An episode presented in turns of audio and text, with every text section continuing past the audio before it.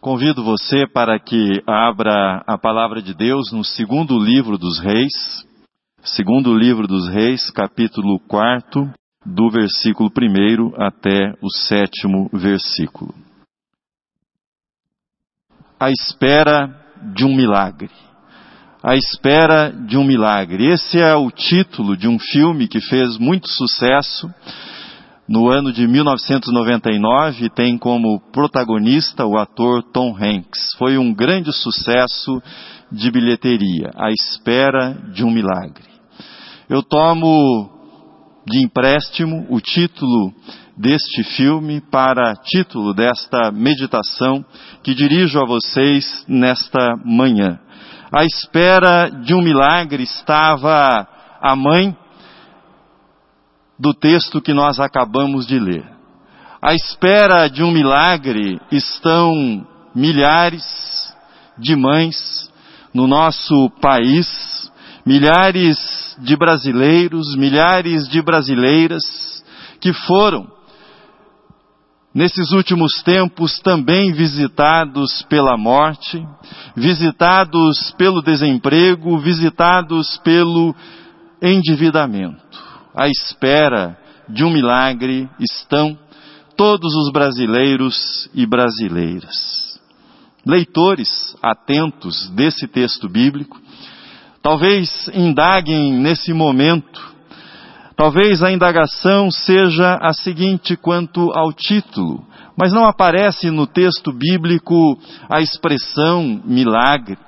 Não está dito no texto bíblico que a mulher, quando procurou o profeta Eliseu, estivesse buscando um milagre ou tenha pedido ao profeta Eliseu um milagre. Sendo fiéis ao texto, nós temos de concordar que nós não encontramos no texto a expressão milagre.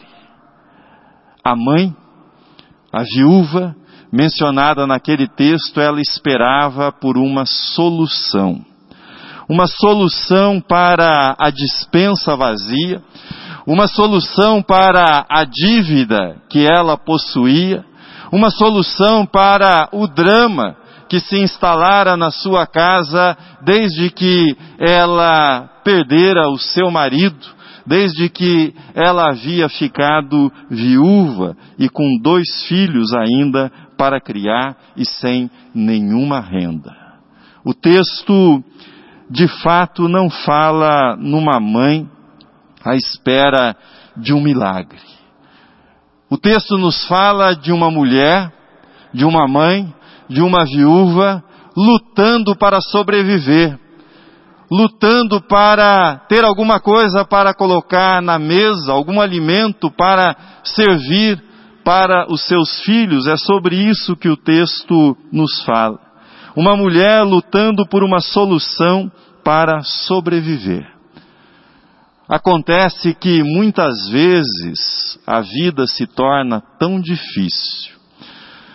Muitas vezes os problemas se tornam tão gigantescos, tão avassaladores, que solução se torna sinônimo de milagre.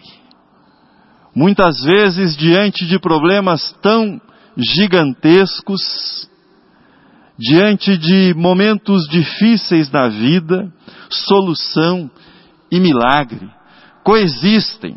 Coexistem no mesmo CEP, coexistem no mesmo CPF, habitam o mesmo RG, moram no mesmo coração.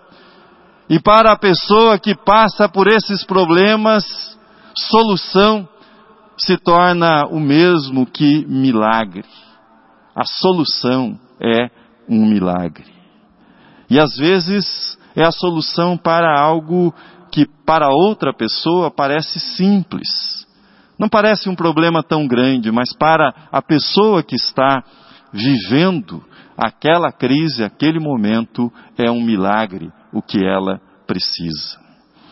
É muito provável que a solução, que você que me ouve nesta manhã, que a solução para você talvez não seja pão na mesa, mas esta é a solução, Este é o milagre que esperam muitas famílias no nosso país, muitas mães.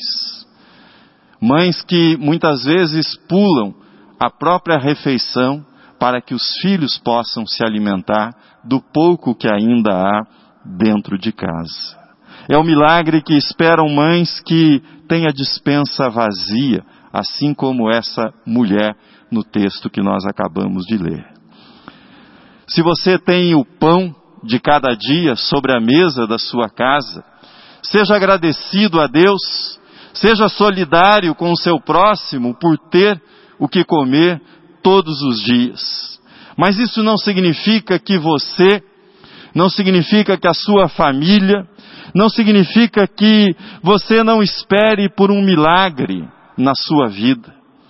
Quem sabe a solução para a vida de um filho, para a vida de uma filha. Quem sabe a restauração da alegria perdida. Quem sabe o seu milagre, a sua solução seja a cura de uma enfermidade ou a elaboração do luto por alguém que foi levado, alguém querido que foi tirado de você nessa pandemia que nós vivemos e deixou um lugar vazio a mesa e um lugar vazio, sobretudo no seu coração. Às vezes pensamos que um milagre é preciso somente quando alguma coisa complicadíssima, dificílima, precisa ser resolvida na nossa vida, mas tantas vezes, tantas vezes o milagre é a restauração de algo simples que nós perdemos na nossa vida, de algo simples que se foi da nossa vida. Por exemplo, nesse momento que nós estamos vivendo, poder voltar a abraçar as pessoas queridas, poder voltar a beijá-las naturalmente como nós fazíamos antes. Ah, todos nós estamos à espera desse milagre. Todos nós queremos esse milagre, e é um milagre tão simples. Ensina-nos a orar e a esperar por milagres, Senhor. Ensina-nos a orar e a esperar por milagres, Senhor. Esse, esse é o meu pedido. Essa é a minha oração nesse dia das mães. Ensina-nos a orar e a esperar por milagres, Senhor. Ensina-nos a orar por uma saída onde parece não haver mais saída. Ensina-nos a orar por esperança em meio a tanta desesperança. Ensina-nos a orar por novos sonhos em meio a tantos pesadelos que nós vivemos. Ensina-nos a orar e a esperar pelo milagre, o milagre das coisas simples na nossa vida. Por exemplo, um prato de comida para todas as pessoas, todos os dias. Um abraço, um beijo, ensina-nos a orar e a esperar por milagres. Eis o nosso pedido nesse dia, nessa manhã de domingo, dia das mães. Mas quem são? Quem são as pessoas que esperam e pedem por um milagre? Como eu posso aprender a orar e esperar por milagres na minha vida e na vida daquelas pessoas que eu amo? Nós examinaremos o texto e ao examinar o texto e ao responder essas questões a partir da mãe que é protagonista nesse texto, ao responder essas questões a partir da vida dessa mulher e mãe que lutava pela sobrevivência dela com os seus filhos, fica aqui registrada nesta manhã, nesta mensagem, a homenagem a todas as mães. A homenagem a todas as mães que esperam, que lutam por milagres na vida de seus filhos. Se a mãe que procurou o profeta Eliseu, se ela fosse convidada para compartilhar conosco a sua experiência, para usar a linguagem dos nossos dias, se ela fosse convidada para uma live, para que ela pudesse nos dizer que foi aquilo que ela passou, como aquele milagre ocorreu na sua vida, como aquilo aconteceu na sua casa. Tenho certeza que alguns assuntos estariam na pauta, alguns assuntos apareceriam com toda certeza para responder a essa questão: como eu posso orar por um milagre na minha vida, na vida da minha família? Você quer aprender a orar por um milagre?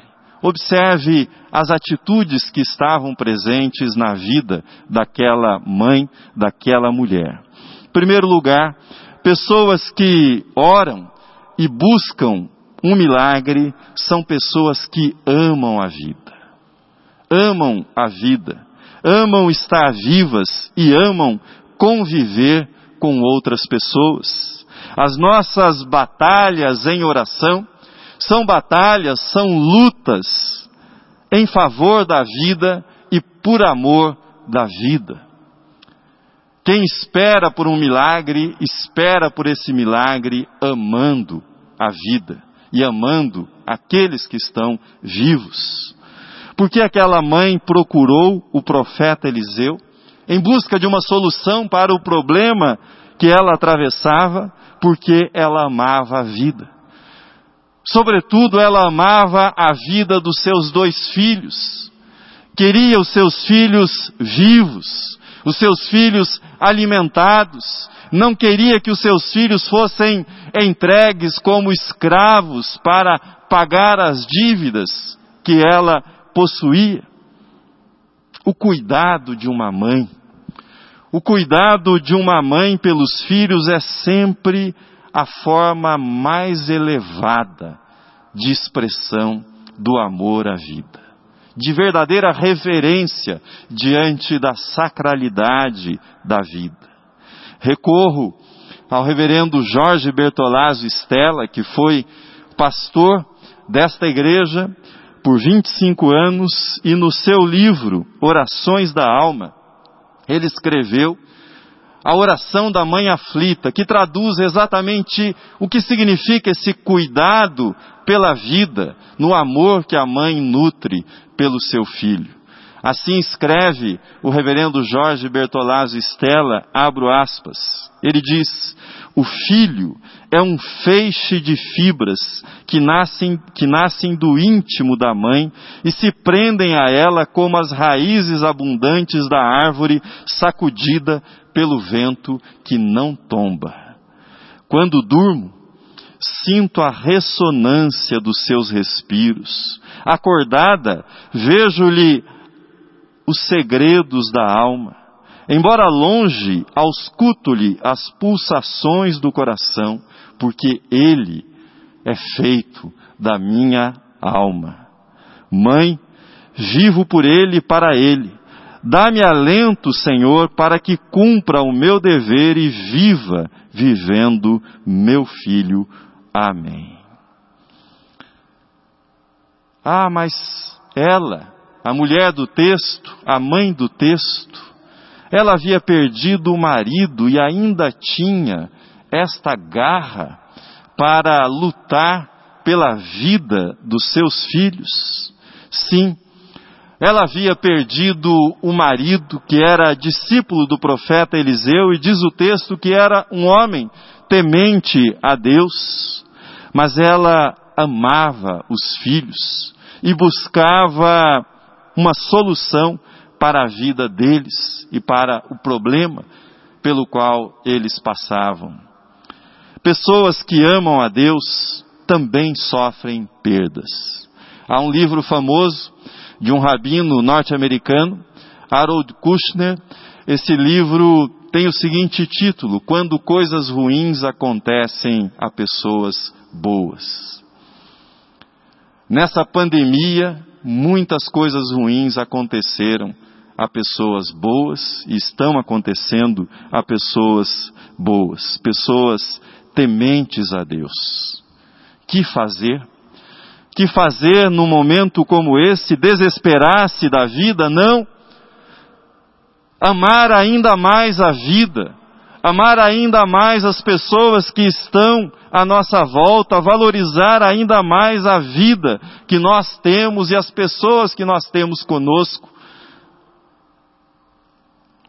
Aprender a orar diante da morte de alguém precioso na nossa vida significa pedir a Deus que Ele não nos leve o amor que nós temos pela própria vida, que esse amor continue existindo em nós. Orar para que Deus não permita que você se perca ao perder alguém querido na sua vida.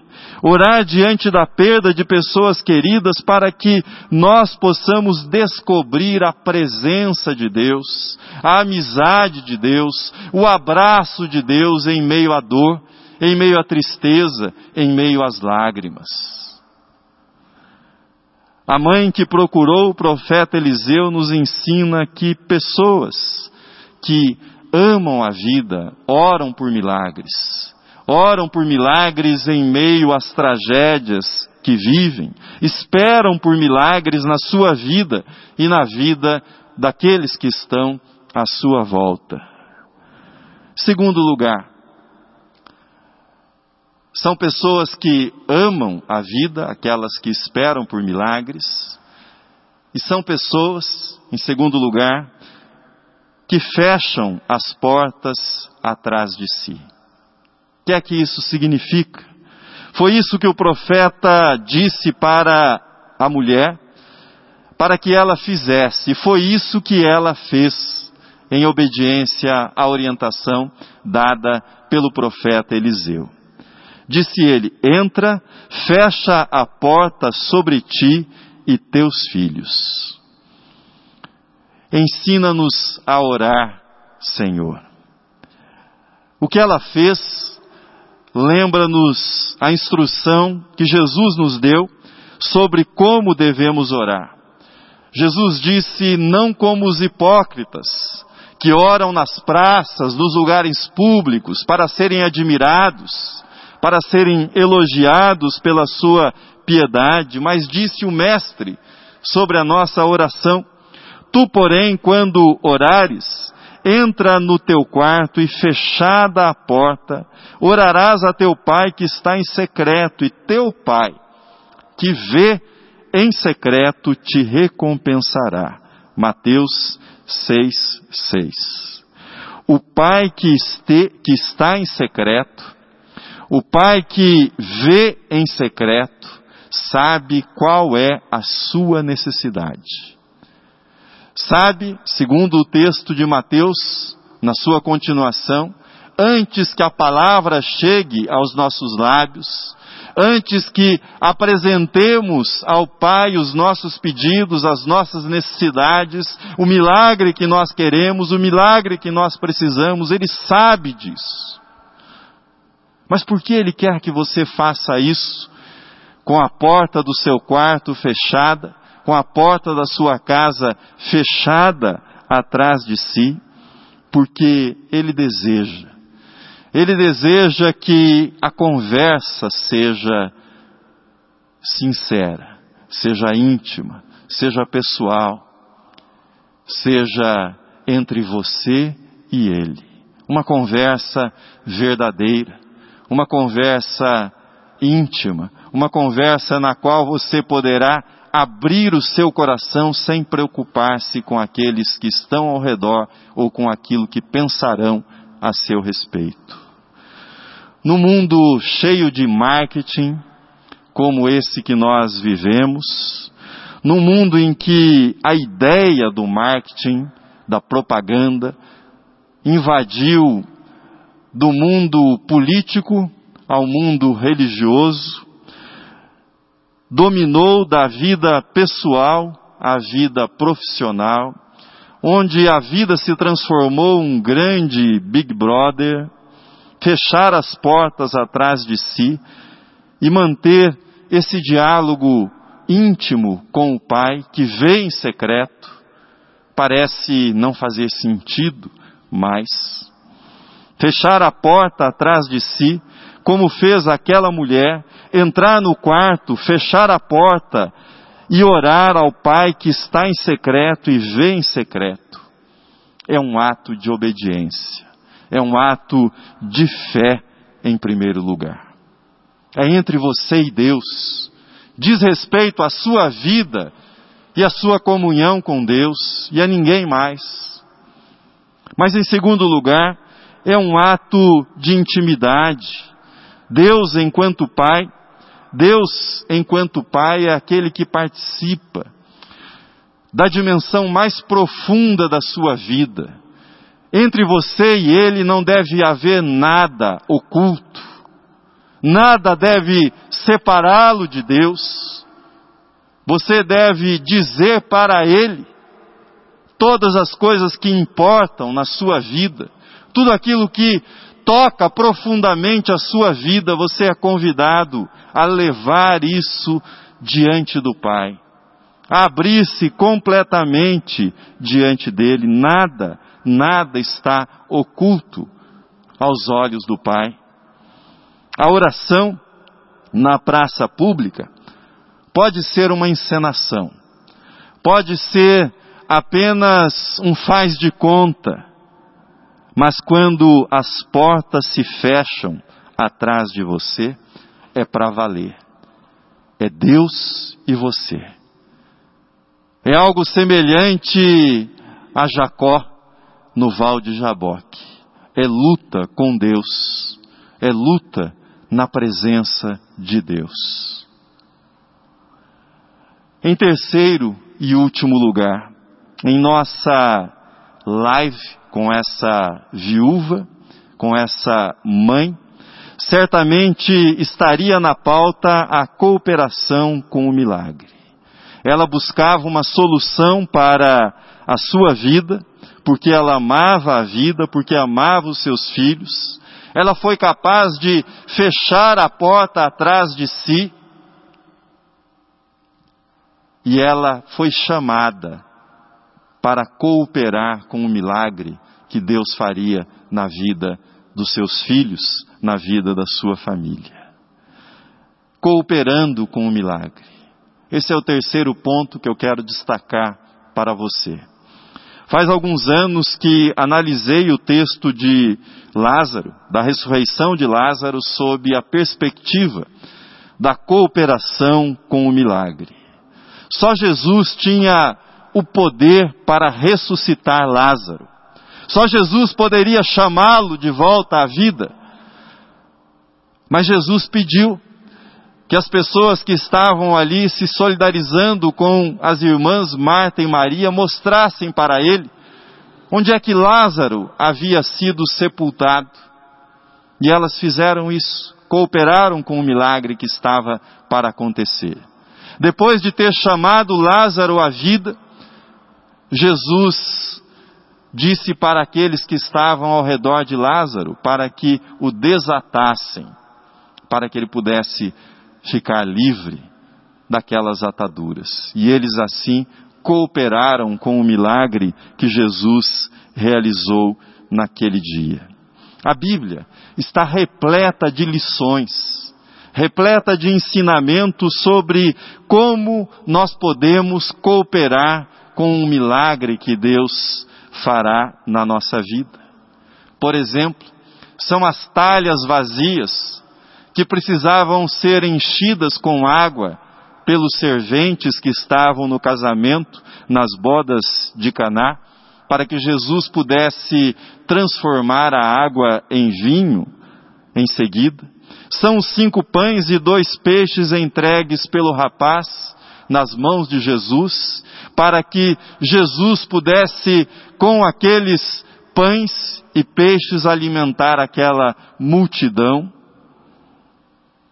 São as vasilhas vazias, emprestadas pelos vizinhos daquela mãe e viúva, para que pudessem ser preenchidas com o azeite que ainda restava na casa dela.